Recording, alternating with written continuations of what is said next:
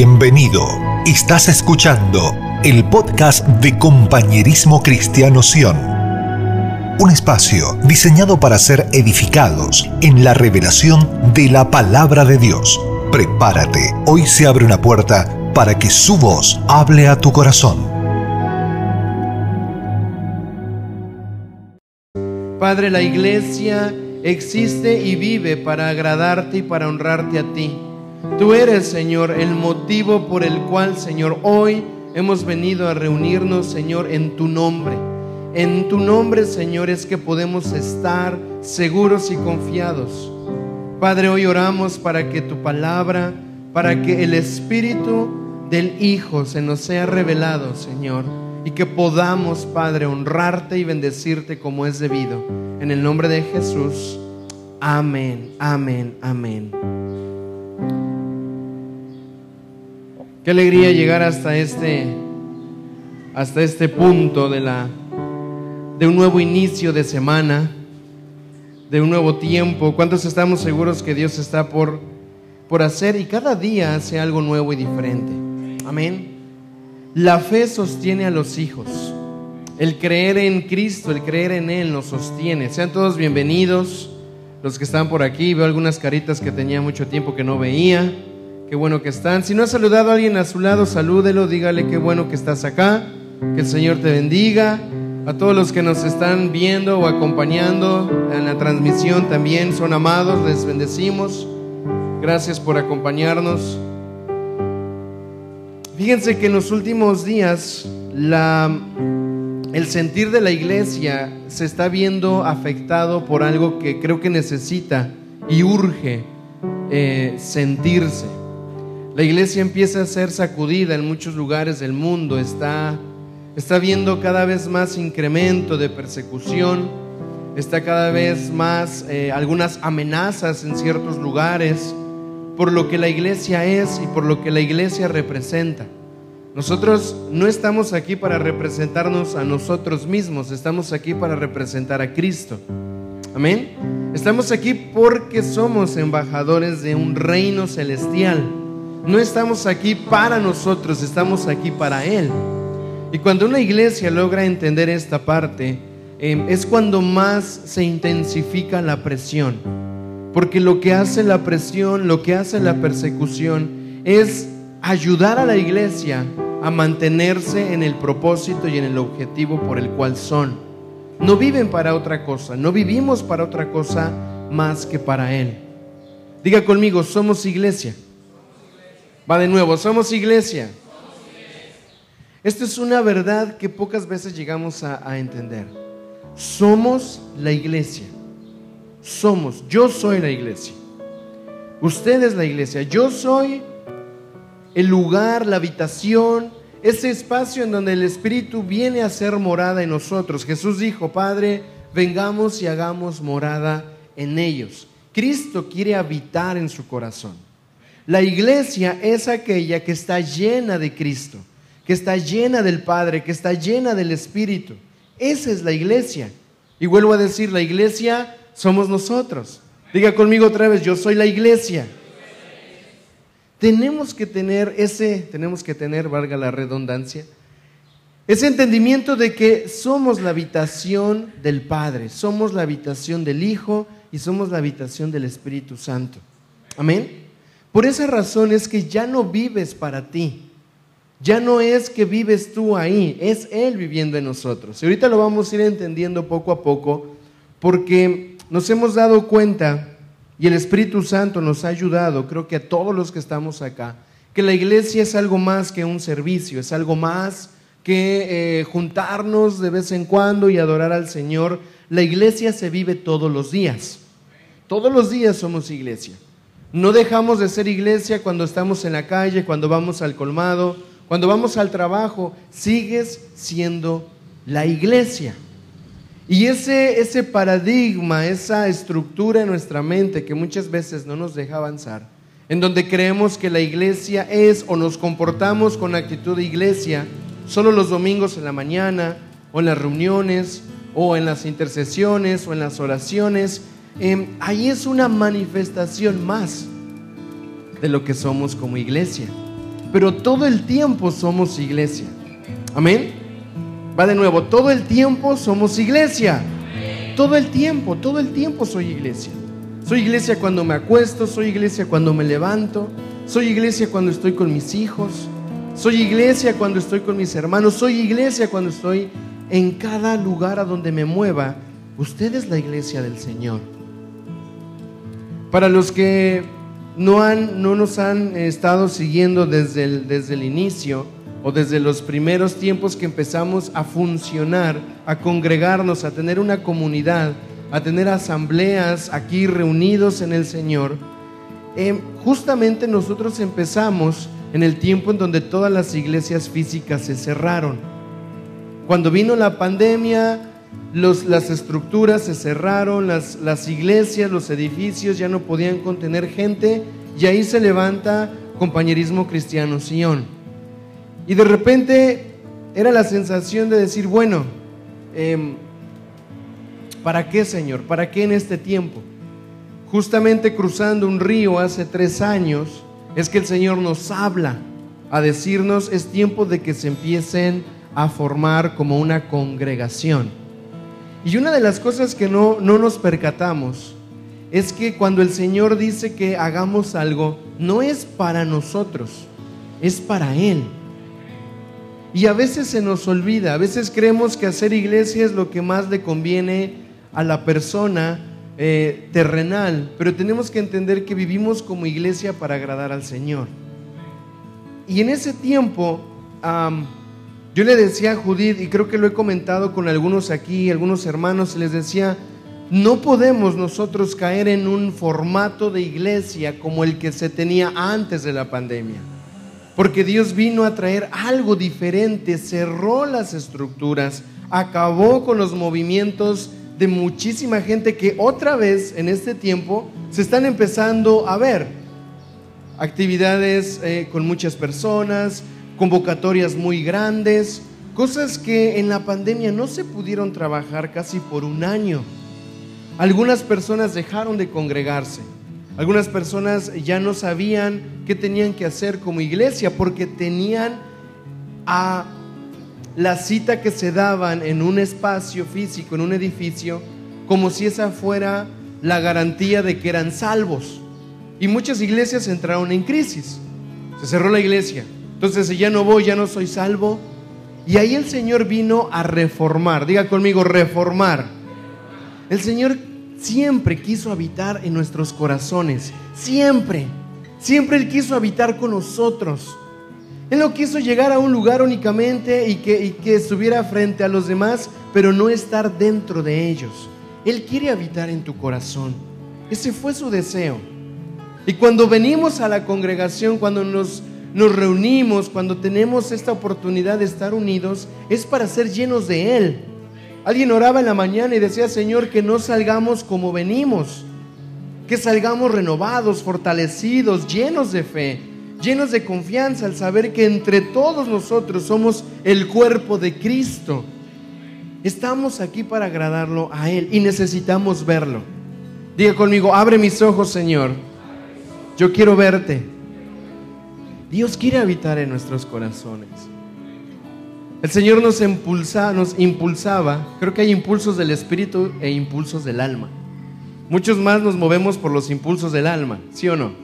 Reaccionamos almáticamente, pero yo creo que también hay un impulso en el espíritu. Y una de las cosas que el Señor nos llevó a hacer es, es que podamos tener tiempos de adoración en casa. ¿Puedo ver la mano de los que adoran en casa?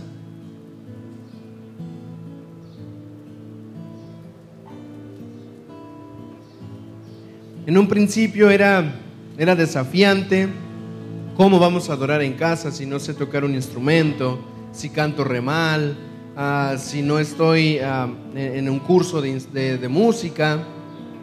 Pero ahí el Señor empezó a dejarnos ver que no se trataba la adoración de sonidos o de instrumentos. La adoración es sacrificio.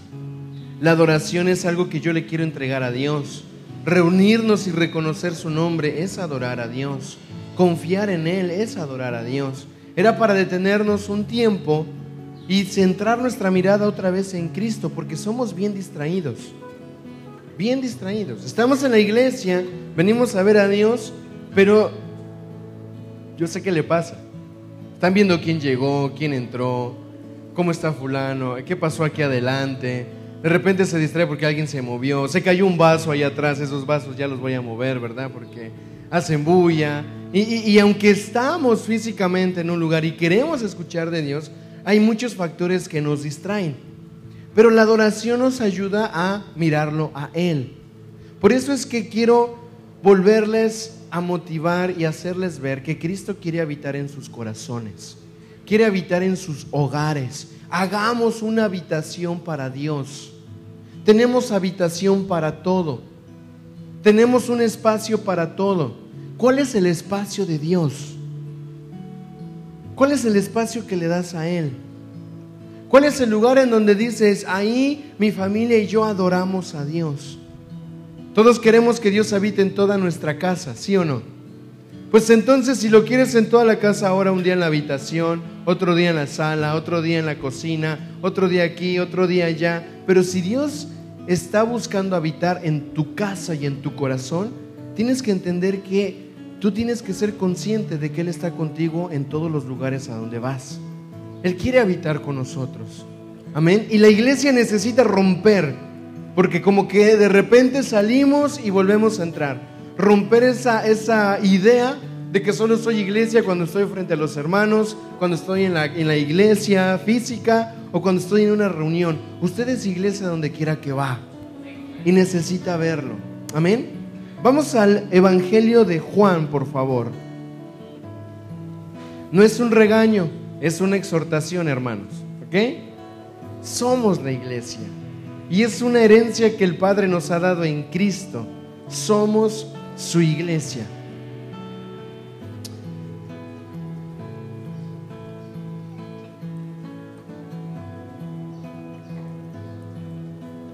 Si ya llegó a Juan 9, aterrice ahí, por favor. Ahorita vamos a ver algunos versículos.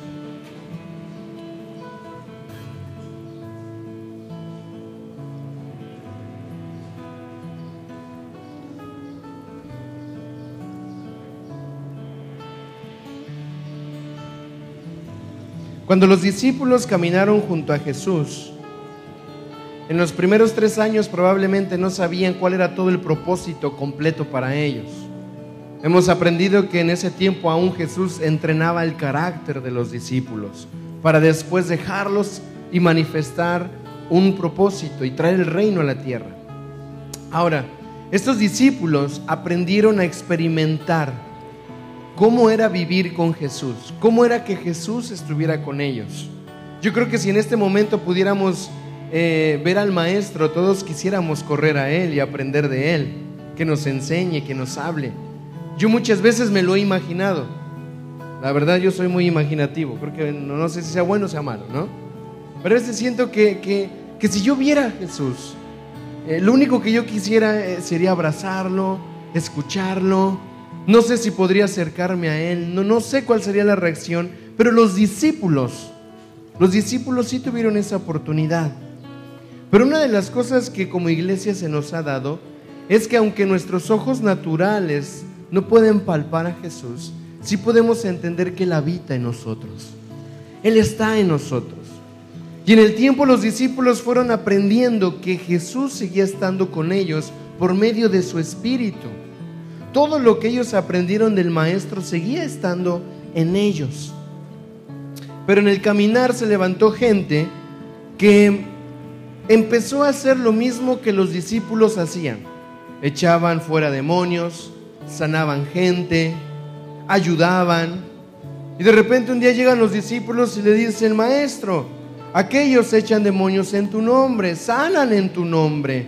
Ellos hacen esto en tu nombre, ¿verdad? Déjalos. Si no son con nosotros, si no son contra nosotros, son, son con nosotros. Pero más adelante después Jesús dice, mira, va a haber muchos que van a hacer eso en mi nombre. Pero yo les voy a decir, apártense de mí, hacedores de maldad.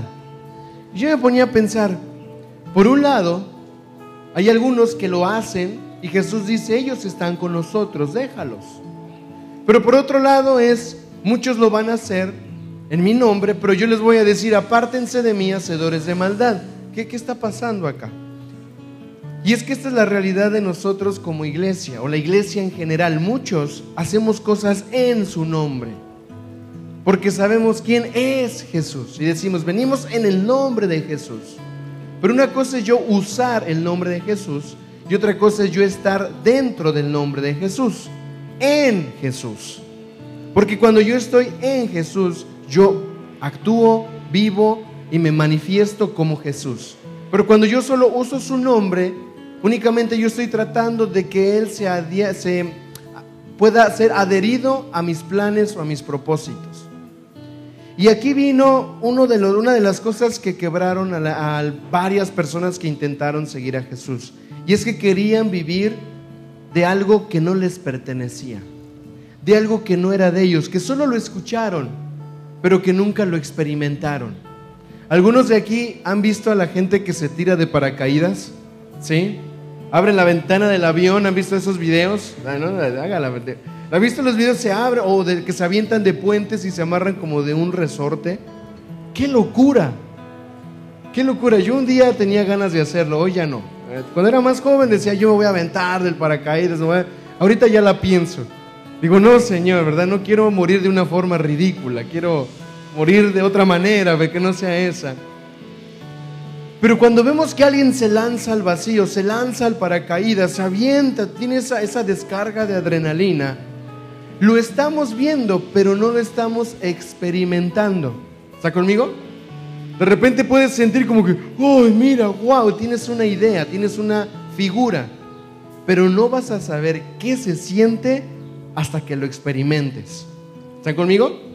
A mí me pasa con la comida, también yo veo que hacen una comida bien rica, unos videos de comida y digo, wow, ya hasta se me antoja, y, pero puedo tener una sensación de darme una idea de qué sería si yo lo comiera, pero hasta que no lo experimente, yo no voy a saber realmente lo que es. ¿Sí me van siguiendo? Entonces siga conmigo, no podemos vivir de creencias prestadas. A veces vemos lo que la Biblia dice, wow, el Señor hizo maravillas, la iglesia está para esto, nuestro diseño es cumplir aquello. Y lo vemos, tenemos la sensación de que podemos hacerlo. Pero hasta que no lo experimentemos, no vamos a poder realmente conocer de qué estamos hablando. Alguien en la semana nos daba un testimonio en la iglesia, ¿verdad? De, de cómo pudo llevar su fe a una declaración de salud y pudo ver una recuperación de sanidad. Y dice, yo sé que mi Dios sana. Ahí hay una experiencia. Ahí esta persona sabe que Jesús la sanó. Y ya no es que supo de, que escuchó por. Ahora dice, yo sé que mi Dios me sana.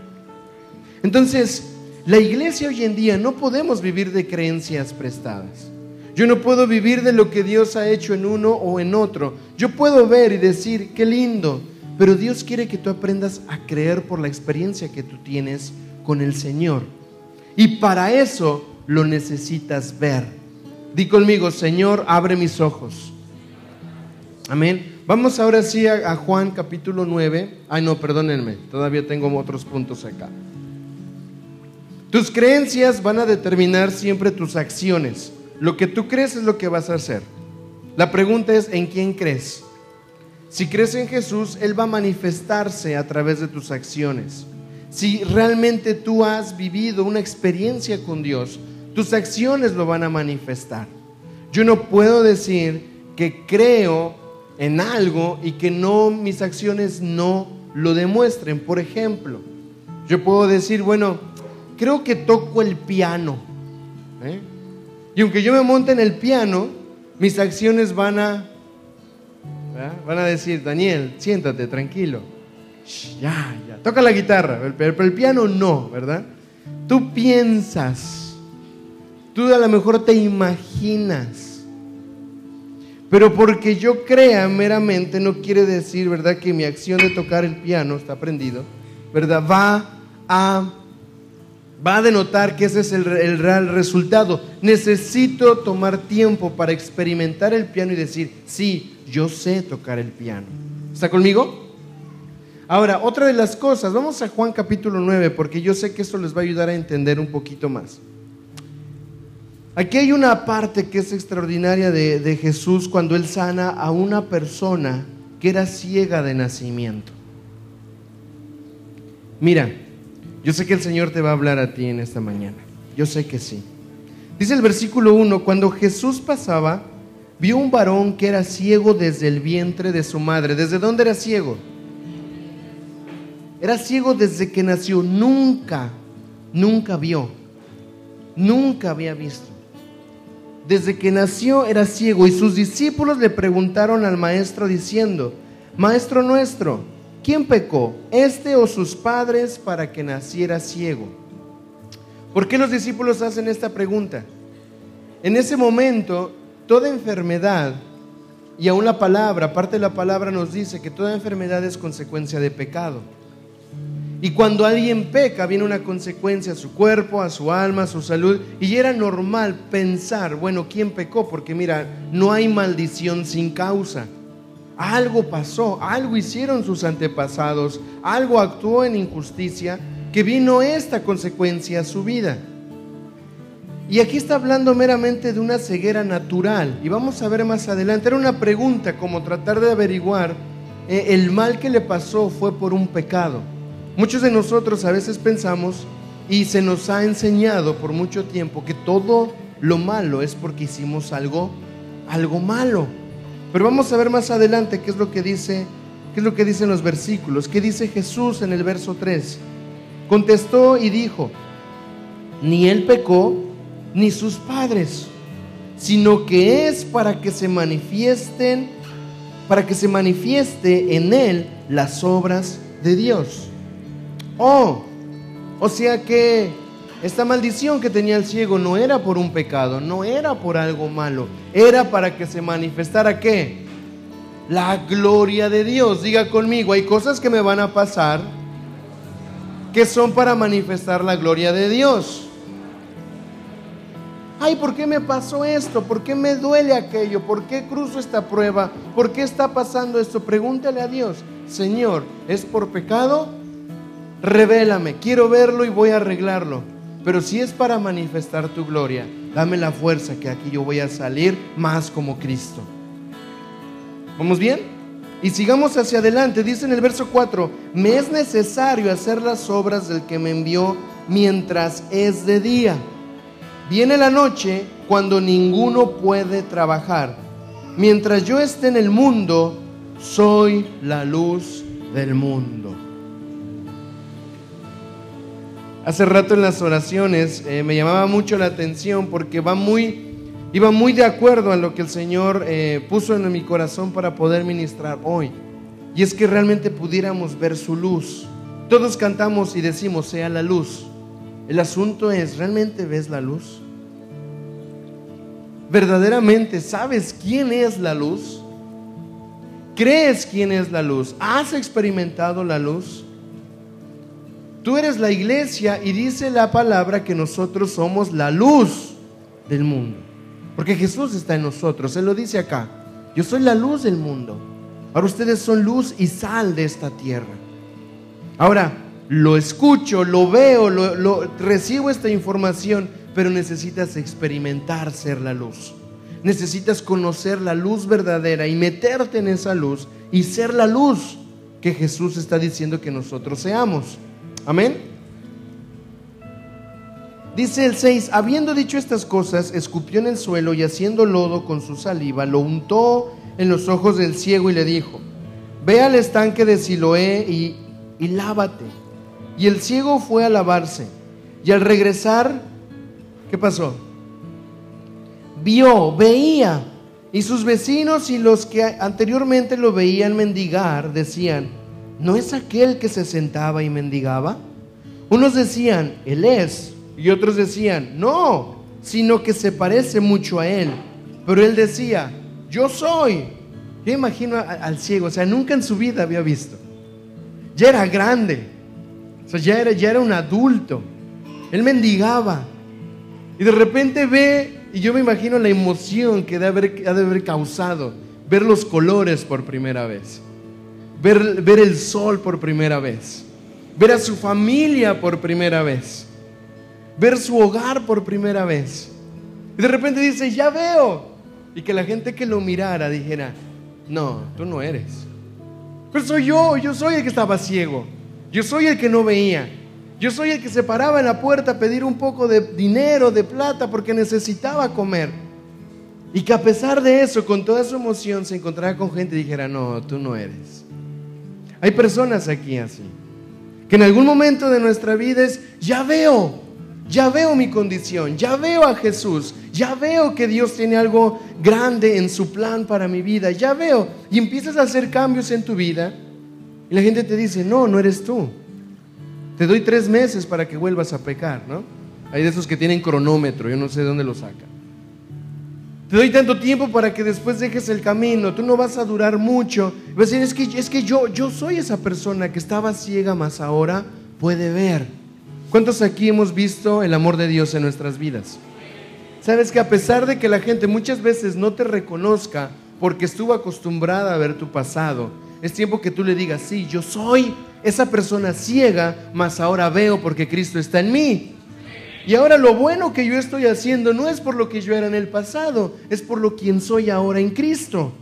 Y Él ahora manifiesta obras de misericordia, manifiesta gracia, puedo perdonar, puedo amar. No, tú no eres, tú no eres, Daniel. Yo soy. Pero ahora ya puedo ver. ¿Está conmigo? Vamos más adelante y dice en el verso 11. Él contestó diciéndoles, un varón llamado Jesús hizo lodo y untándolo en mis ojos me dijo, ve a lavarte en las aguas de Siloé. Y fui y me lavé y recibí la vista. Luego le preguntaron, ¿dónde se encuentra él? Él les contestó, no sé. Ah, recibió el milagro. Ok, ¿quién te sanó? Solo sé que se llama Jesús. ¿Y dónde está? ¿Quién sabe? Pero ¿y dónde podemos encontrar a Jesús? No sé. Pero ¿sabes quién fue? Solo sé que se llama Jesús, pero de ahí para allá, mira, solo sé que puedo ver.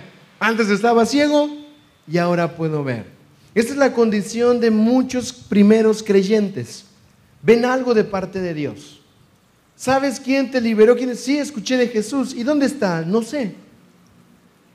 Oye, oye, pero es que Jesús quiere habitar en ti. Cuando una persona no sabe dónde está Jesús, es porque tal vez únicamente vio una primera manifestación del amor de Dios, pero luego perdió de vista, perdió el hilo de saber quién era aquel que lo había sanado. Esto pasa mucho, mucho en la iglesia que todavía se centra en decir, yo voy a un lugar para recibir o encontrarme con Jesús pero después de ahí ya no sé dónde más va a estar. Y di conmigo, Jesús habita en mí, porque yo soy la iglesia.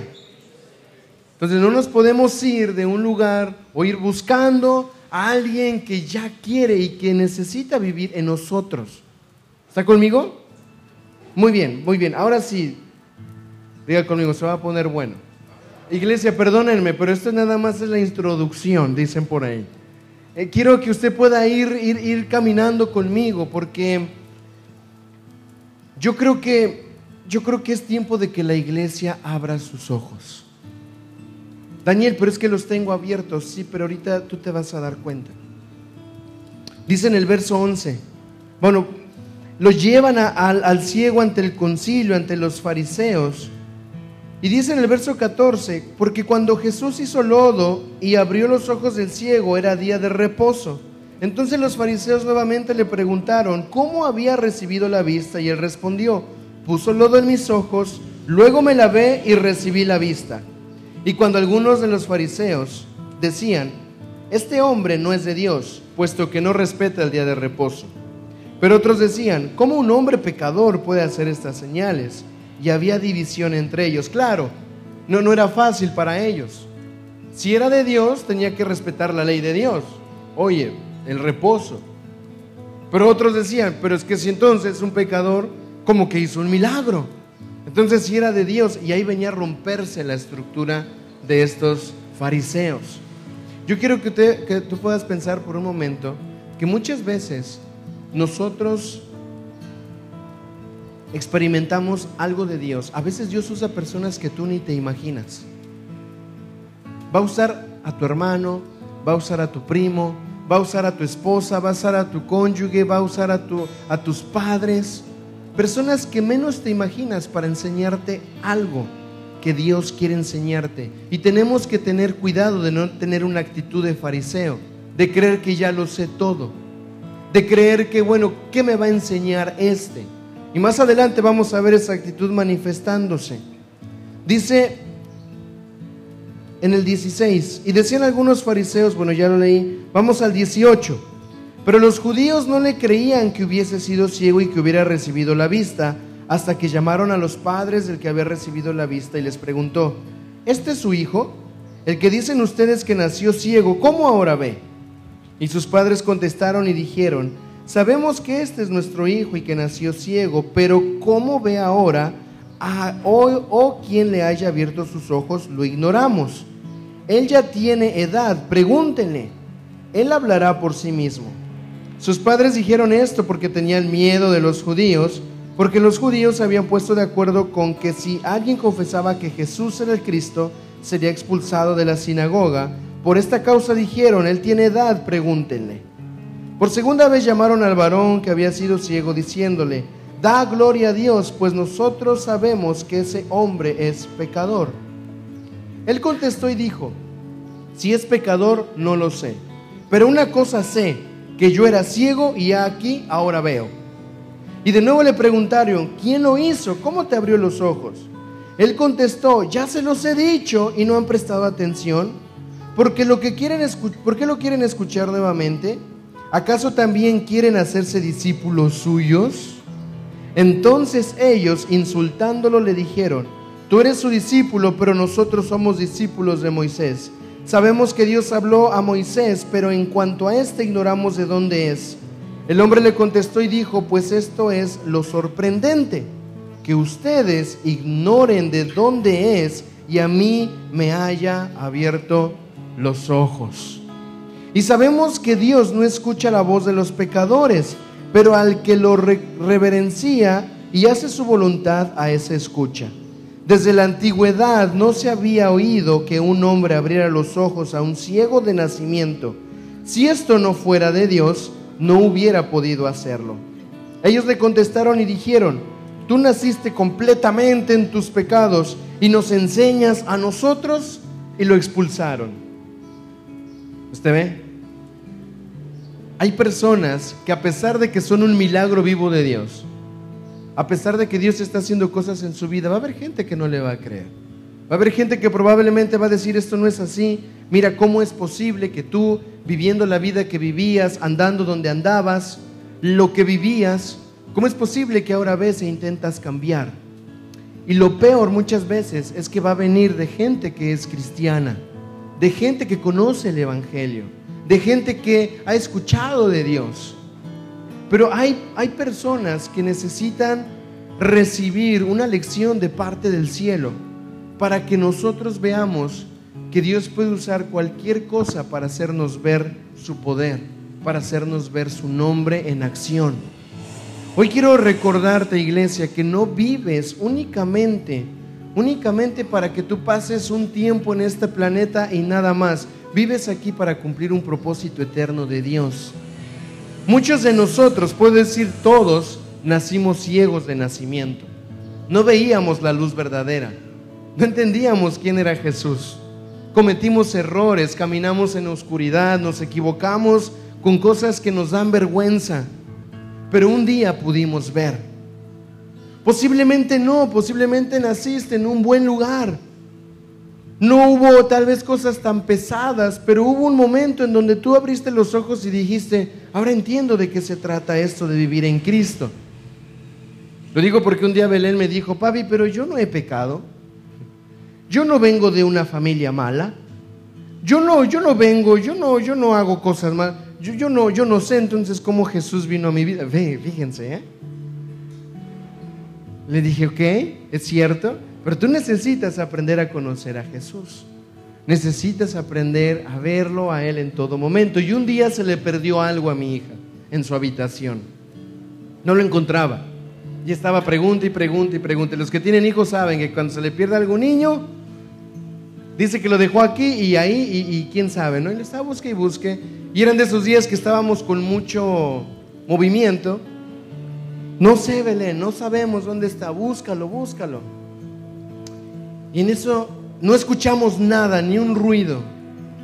Y así de el silencio con niños es peligroso, ¿verdad? Vamos a ver dónde están los niños y me asomo a la habitación y Belén está así.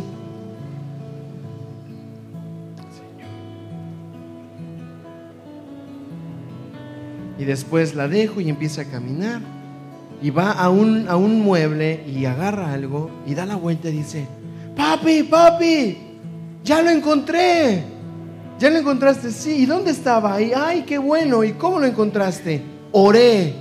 Oré y le dije a Dios, ayúdame a encontrar mi juguete y Él me ayudó a encontrarlo. Aquí está. Mira, a mí casi se me salen las lágrimas. Digo, ¿qué, qué lección? A veces uno no sabe ni qué decisión tomar y anda como perdido, no sabiendo a dónde ir. Pero una niña de cinco años sabía, sabía y entendió que si no encontraba algo, Dios le podía ayudar. Necesitamos una fe como la de los niños Ahora, ella sabe que si algo se le pierde va a tener al Espíritu Santo que le va a ayudar a encontrar lo perdido. Pregunta, ¿a quién tienes tú cuando se te pierde la dirección de tu vida? ¿A quién tienes tú cuando no ves la salida en esas circunstancias? ¿A quién buscas cuando estás oprimido, angustiado, lleno de ansiedad? ¿A quién le pides ayuda primero? Tú tienes un Padre en los cielos que te ama. Pecamos cuando no le creemos. Pecamos cuando no le buscamos. Porque hay de aquel que sabe hacer el bien y no lo hace, le es contado como pecado. O sea, le decía a Belén, no es que hagas malas las cosas. Es que a veces sabiendo hacer lo bueno y no haciéndolo, también es pecado. Por lo tanto, nosotros tenemos hoy, diga conmigo, hoy voy a abrir mis ojos. Usted tiene que ver la gloria de Dios. Usted ahora ve, probablemente hubo pecados, hubo maldad, pero hoy usted ve para la gloria de Dios. Voltea al que está a tu lado y dile, tu visión es para la gloria de Dios. Amén. Estos, quería llegar a estos últimos seis versículos. Déjalo ahí, déjalo ahí. Jesús se enteró de que había expulsado, verso 35, habían expulsado al que había sido ciego y cuando lo encontró le dijo, ¿crees tú en el Hijo de Dios? Voltea al que está a tu lado y dile, ¿crees tú en el Hijo de Dios? Pregúntale, te, que deja que te responda. ¿Sí? A mí me sorprende esta pregunta de Jesús. A él no le importaron los fariseos. Él hizo la pregunta directa a él. Hey, yo sé que ellos no me creen, pero tú, ¿tú crees? ¿Tú crees en el Hijo de Dios? Y el que había sido sanado contestó y dijo, ¿quién es, Señor mío, para que yo crea en Él? Y Jesús le contestó, tú lo has visto y el que está hablando contigo es. Ahora entiende lo que le digo. ¿Qué, qué haría usted si viera a Jesús? Él lo estaba escuchando y todavía no veía, no entendía quién era Jesús. Jesús se tiene que presentar, hey, ¿tú crees? Primero para verme, diga primero, primero para ver, necesito creer. Jesús le pregunta, ¿tú crees en el Hijo de Dios? Sí, Señor, ¿dónde está? Mira, ahora lo ves. Eres tú. Eres tú el que me sanó, eres tú el que me rescató, eres tú el que me libró. Y dice, luego dijo Jesús, perdón, entonces él dijo, yo creo mi Señor, y se postró y lo adoró. Luego Jesús dijo, para juicio de este mundo he venido, para que los que no ven, para que los que no ven, para que los que no ven vean y los que ven se vuelvan ciegos. Y escuchando esto, algunos de los fariseos que estaban con él le preguntaron, ¿acaso nosotros también somos ciegos? Jesús les contestó, si fueran ciegos, no tendrían pecado. Pero ahora, por cuanto dicen, vemos, su pecado permanece. Dígale, Señor, líbrame de creer que veo y no ver. Oye, Jesús le está diciendo a estos hombres, Él era una evidencia para que ustedes vieran a Dios. Él se presentó ante ustedes como una manifestación de la gloria de Dios. Él era ciego naturalmente y vio la gloria de Dios. Ustedes ven naturalmente, pero son ciegos espirituales porque no vieron la manifestación de la gloria de Dios en este hombre. Diga conmigo, abre mis ojos, Señor. Muchos de nosotros tenemos que despertar a la realidad de la vida de la iglesia. Los fariseos no eran malas personas. Esto es muy peligroso, ¿ok? Eso lo borran después de, Facebook o de ahí. Porque a veces nos lanzamos en contra de los fariseos como que qué malvados. Ellos tenían fe en la ley de Moisés en la tradición. Eran celosos por la tradición y querían guardar los pactos de Moisés. Pero se centraron tanto en eso, se anclaron en la tradición, que cuando vino quien inspiró la ley, la ley en carne, el Hijo de Dios, cuando vino aquel que por medio de él se hicieron todas las cosas, no lo vieron porque estaban anclados a un tradicionalismo, anclados a prácticas que ya no tenían vida, estaban paralizados en sus pensamientos por acciones que ya no estaban agradándole a Dios, se habían convertido en religiosos. Sacuda el que está a tu lado y dile, no seas religioso. Se habían convertido en personas que era más importante las prácticas que el corazón genuino hacia Dios. Eran más importantes las tradiciones que el corazón genuino hacia Dios. Aquí había un ciego de nacimiento. Ellos vieron un milagro y aún así no vieron al Hijo de Dios. La semana pasada hablaba con los muchachos y el Señor me dejaba ver algo que me dejó inquieto por mucho tiempo me dejó ver una, una me casi no me pasa y no me gusta mucho hablar de esto porque no quiero que se genere la sensación de que siempre es así o de que es algo místico, pero yo sé y yo creo que usted también le llega a pasar, cuando Dios le quiere hablar algo, usted sabe que es Dios diciéndole algo. Puede que haya leído una palabra y dice, yo sé que esto Dios me lo está diciendo a mí por una razón. Por eso lo digo. Eh, y, el Señor me, yo creo que me estaba haciendo ver la condición de la iglesia. No nada más esta iglesia, de otros lugares. Porque yo en un sueño, yo me veía entrando, ojo, Dios te puede hablar en los sueños, sí. Pregúntale siempre a Dios, ¿esto viene de ti o no viene de ti? Porque no quiero caer en que cada rato que sueñes algo, ¿verdad? Que se te cayeron los dientes, diga, Señor, ore, pastor, ore por mí porque se me cayeron los dientes. Tranquilo, eso no te va a pasar, ¿ok? Lo digo porque miren, hay cada experiencia, ¿sí? ¿Alguien se le ha, soñado que se le cayeron los dientes? ¿No? Bueno, es... Eh. Pero en ese sueño yo me veía entrando a una iglesia, una iglesia muy grande, pero lo que me impactó de ese lugar es que cuando yo veía a las personas, yo las veía sin ojos, como, como los ojos cerrados, y la gente que estaba enfrente, yo no sé, yo nunca he entendido, y algún día tal vez me, lo pueden explicar, pero yo vi un lugar con muchas sillas, como si fueran jueces enfrente. Con, sabía que eran los líderes que estaban ahí, pero tenían los ojos embotados. Entonces, por un lado, un pueblo sin ojos, pero por otro lado, líderes con ojos, pero embotados, enviciados, salidos sus ojos. Y yo me, yo me, yo me quedé con mucha, con un impacto. Y cuando yo agarro el micrófono, lo único que yo digo es eh, Juan capítulo 9. Juan 9. Juan 9. Y cuando digo Juan 9, ya no estaba en ese lugar, ya estaba en otro lugar y yo veía otras cosas que sabía que estaban yendo en contra de lo que se quería soltar, de lo que se quería hablar. Ahora, Yo le preguntaba a Dios, le decía, Señor, yo no, yo no soy una persona que se memoriza la Biblia, ¿ok? Que me estoy memorizando todos los versículos, capítulo por capítulo. Lo que leo y me acuerdo, gloria a Dios, ¿verdad?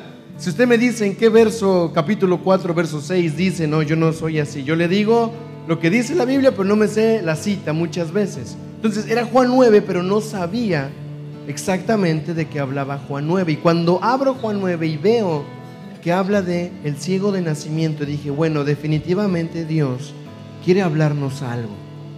Quiere hacernos ver algo porque no es no es normal, no es común.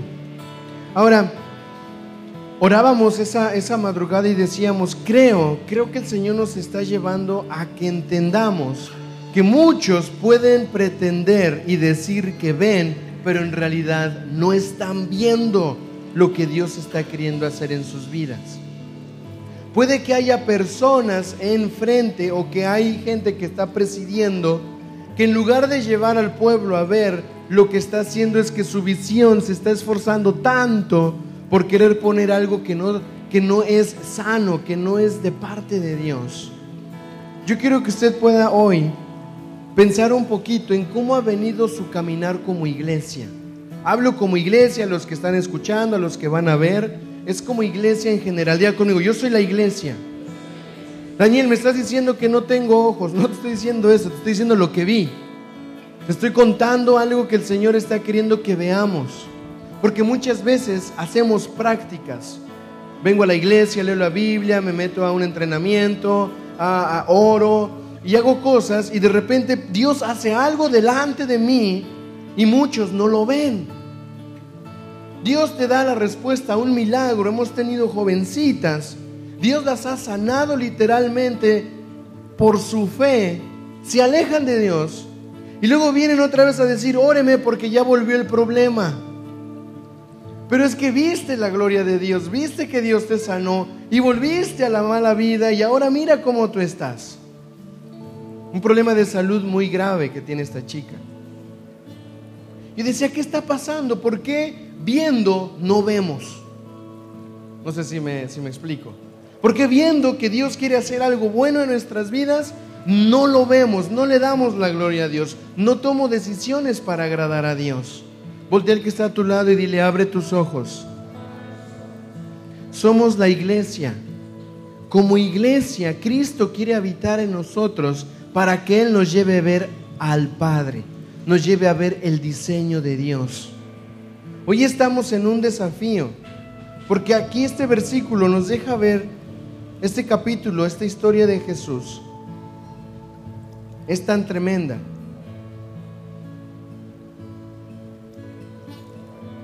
En otra versión dice, Jesús respondió y le dijo, el, el, ciego respondió y dijo, ¿quién es Señor para que crea en él? Y dijo, creo Señor, y le adoró. Dijo Jesús, para juicio he venido yo a este mundo, para que los que no ven, vean, y los que ven sean cegados. Yo le pido a Dios que me libre de ser una persona que dice que ve y a la hora de la verdad estar más ciego que cualquier otro ciego. Ojo, ojo cuando vemos personas que tal vez no tienen o no han escuchado lo mismo que tú has escuchado, no los juzgues. Pregúntale a Dios, ¿qué está pasando? ¿Qué me estás queriendo dejar ver? Porque a veces se levanta esa actitud y la he visto en muchos lugares. Porque creemos, porque hemos recibido salvación, hemos recibido una bendición, se genera una actitud de superioridad delante de las otras personas. Pero acuérdate que tú sin Dios no eres nadie, que yo sin Dios no soy nadie. Que si un día Él derramó gracia hacia nuestras vidas, fue porque lo decidió y lo puede hacer con el que está al lado. Y lo puede hacer con el que menos te imaginas. ¿Se acuerda Isaí cuando va a elegir al rey y ve al más grandote así como yo fuerte? Y dice, este va a ser el rey de Israel.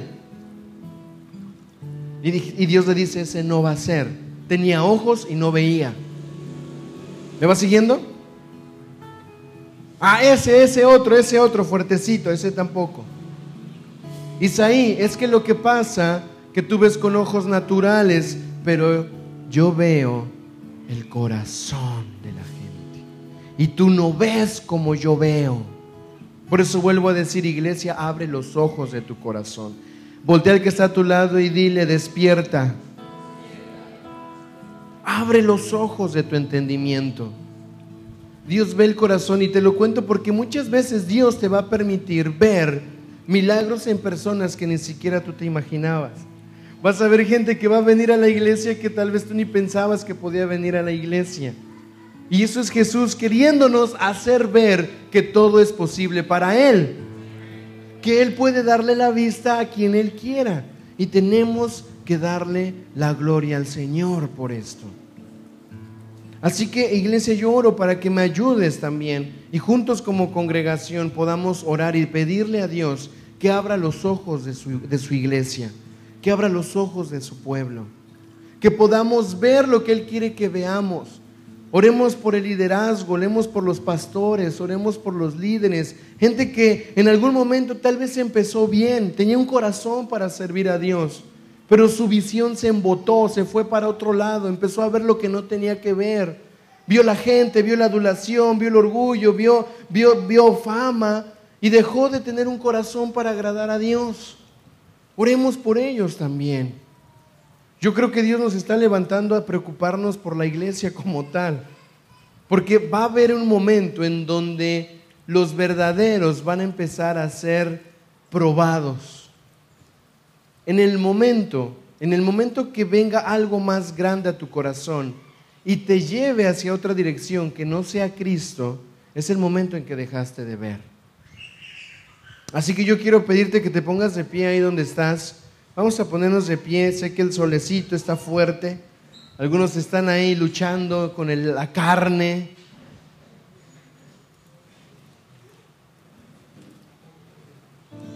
No sé cómo decía el título de tu Biblia, pero el mío decía, Jesucristo habla de la ceguera espiritual.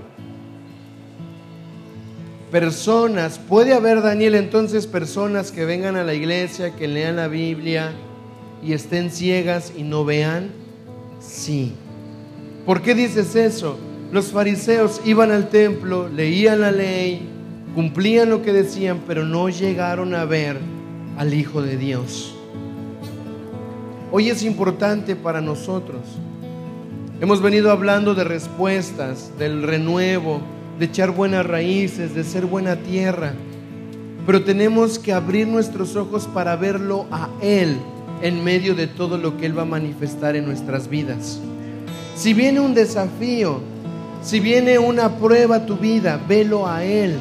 Hay cosas que vienen a tu corazón únicamente para que la gloria de Dios se manifieste, únicamente para eso. Y nosotros muchas veces queremos evitar la prueba, lo difícil, pero es ahí en donde entonces Él se hace más fuerte. Él nos quiere dependientes de Él, iglesia. Él nos quiere que le preguntemos a Él para todo. Él quiere que nosotros vayamos a buscarlo. Y muchas veces el Maestro se ha parado frente a nosotros a través de una respuesta de un hermano, de algún niño, y te ha dicho, hey, ¿quieres conocer a Jesús? ¿Quieres conocer? ¿Quieres ver lo que Dios está haciendo en mi vida?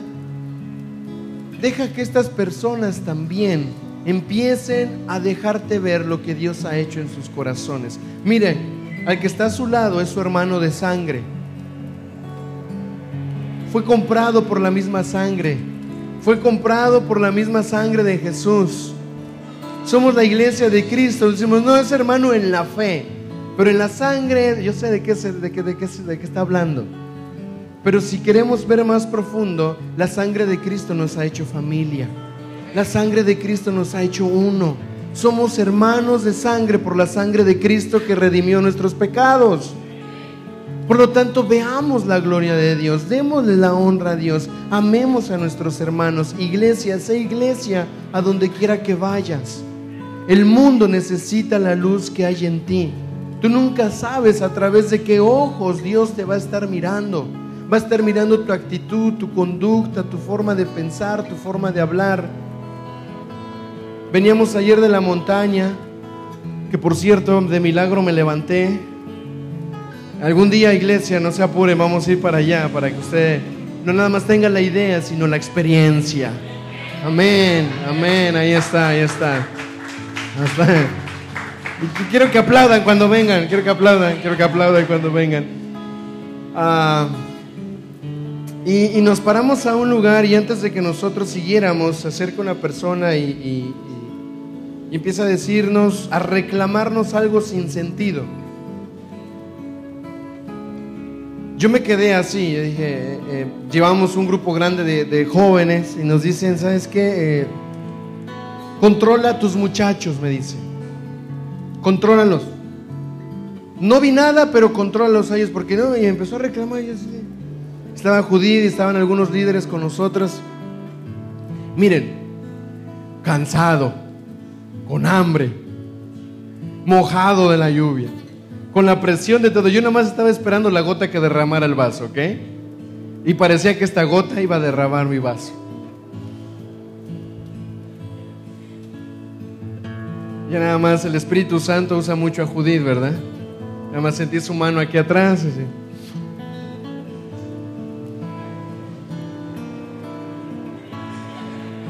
Luego vengo.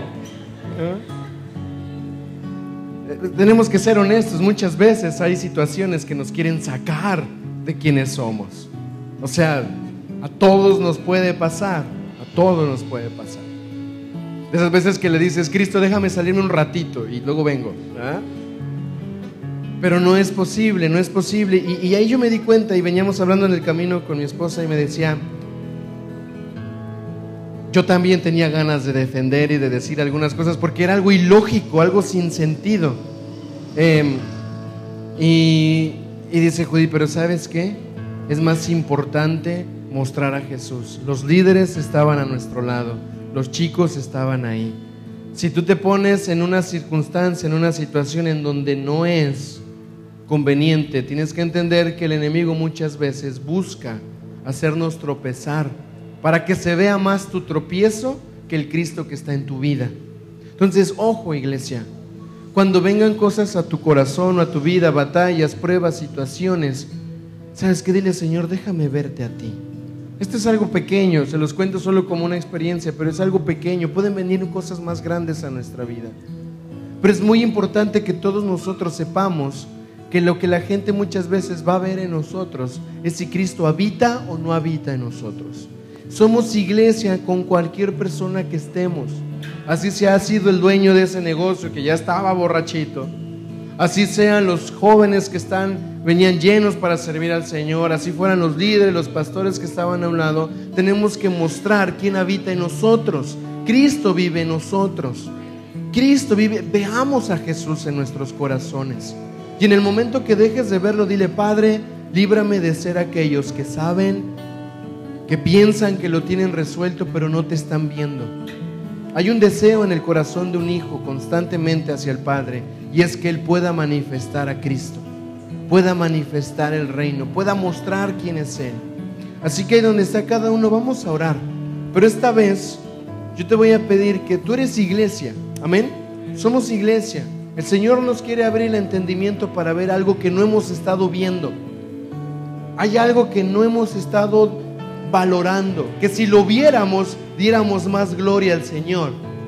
Hay algunos que ya se anclaron, se conformaron, creyeron que el caminar en Cristo, el cristianismo, el seguir al Señor, el venir a la iglesia, solo es un tema de liturgia o de tradición. Pero hay cosas que Dios está haciendo en esta casa y en tu vida que al no verlas, no estás dándole toda la honra y la gloria al Señor y te estás ensegueciendo.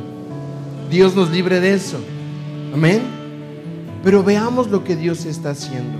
Alguien nos escribía ayer y nos decía que qué lindo lugar el que, en donde viven. ¿Cuántos han escuchado que la República Dominicana es muy linda? ¿Sí? Todos, todos contentos. Sí, claro. Y esta persona decía, valoren el lugar que todos los días ustedes pueden despertar y verlo así de radiante. Valórenlo. Y era una persona que Tal vez podría decir, bueno, qué lindo, pero cuando escuché eso dije, es cierto, muchas veces estamos en lugares que son de bendición y no los vemos. Muchas veces tenemos personas a nuestro lado que están para ser de bendición y no lo vemos. No vemos lo que Cristo está queriendo hablarnos a través de ellos. Tenemos una iglesia, tenemos un lugar donde, donde venir y adorar al Señor juntos. Y muchas veces no vemos todo lo que Dios ha venido haciendo a través de esto para que esto esté. No vemos cómo Dios abrió puertas, a cuántos el Señor nos ha respondido oraciones. Y cuando vamos a adorar a Dios parecería que esas respuestas no nos fueron suficientes, que queremos más. Cuando el Señor lo único que quiso hacer en ese momento fue dejarse ver a ti y decir, mira, yo estoy contigo, yo proveí, yo di, yo sané, yo restauré, yo te ayudé, yo te extendí la mano. Y muchas veces decimos, ay, sí, Señor, ¿verdad? Tú lo hiciste, pero es que, ah, quiero más. Hermanos, seamos agradecidos con lo que el Señor nos ha dado. Bendigamos a las personas que nos han rodeado. Seamos agradecidos por ser parte del cuerpo de Cristo. Ojo, somos una parte del cuerpo de Cristo. Una parte.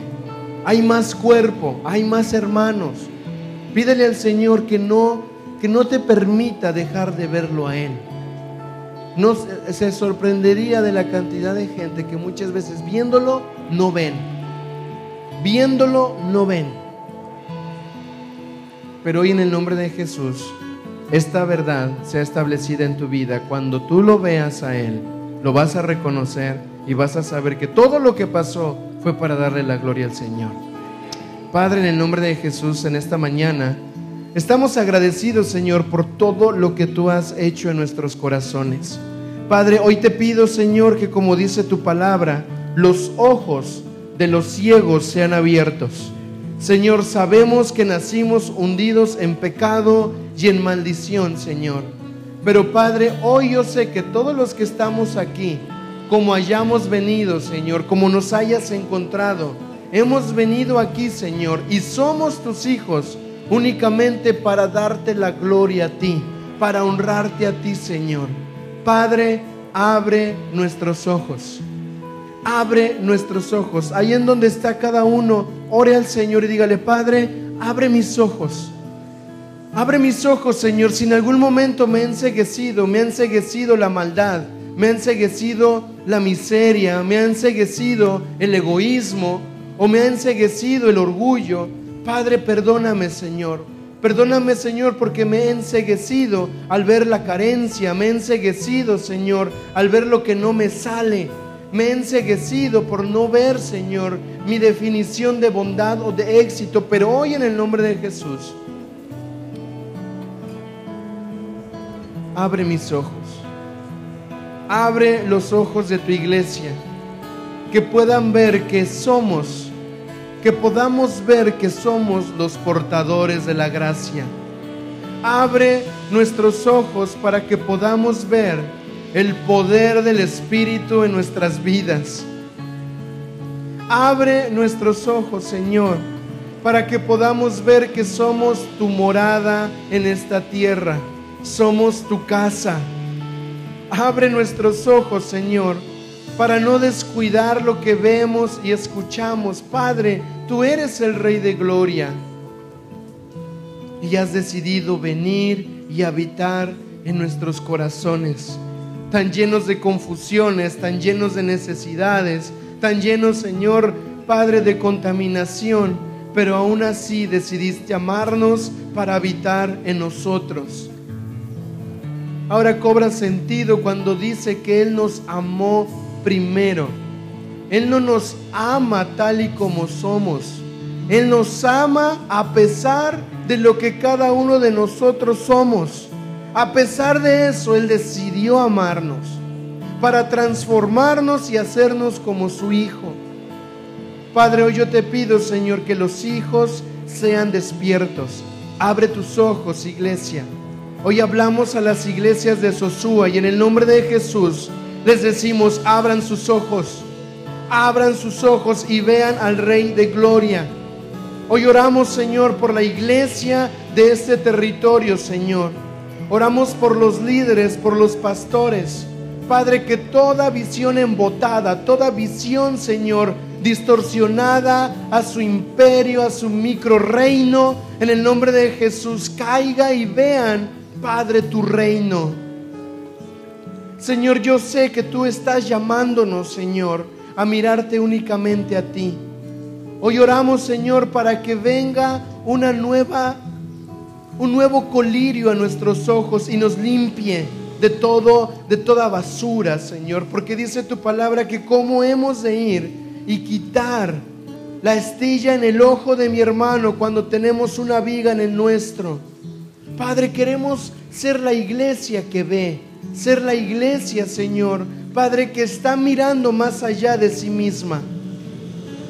Padre, hoy en esta hora, Señor, oramos y creemos que los ojos de tu iglesia se abren. Se abren para ver tu gloria. Se abren, Señor, sus oídos para que cuando escuchen, si van a creer en el Hijo de Dios, ellos puedan reconocer quién eres tú. Job decía, de oídas te había oído, mas ahora mis ojos te ven. Padre, que esta sea la oración y la manifestación de nosotros como iglesia. Que a pesar de lo que hemos oído y hemos vivido, Señor, podamos llegar a conocerte con ojos abiertos, ojos abiertos hacia la luz, ojos abiertos hacia el reino, Señor. Padre, y hoy en esta hora, Dios, introducimos el pan y el vino en este ambiente de revelación y en este ambiente de oración.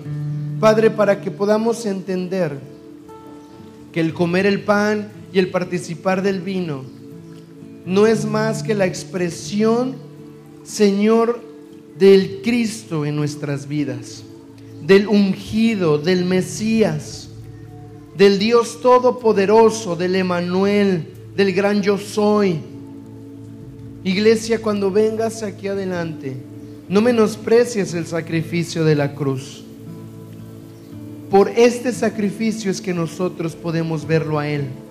Y aun si no se te ha revelado, hoy oro en el nombre de Jesús que todo velo de confusión que no te deja ver el poder que hay en Cristo sea roto en el nombre de Jesús que todo velo y todo manto de oscuridad que no te permite entender o ver lo que Dios es y manifiesta a través de esto, caiga a tierra en el nombre de Jesús.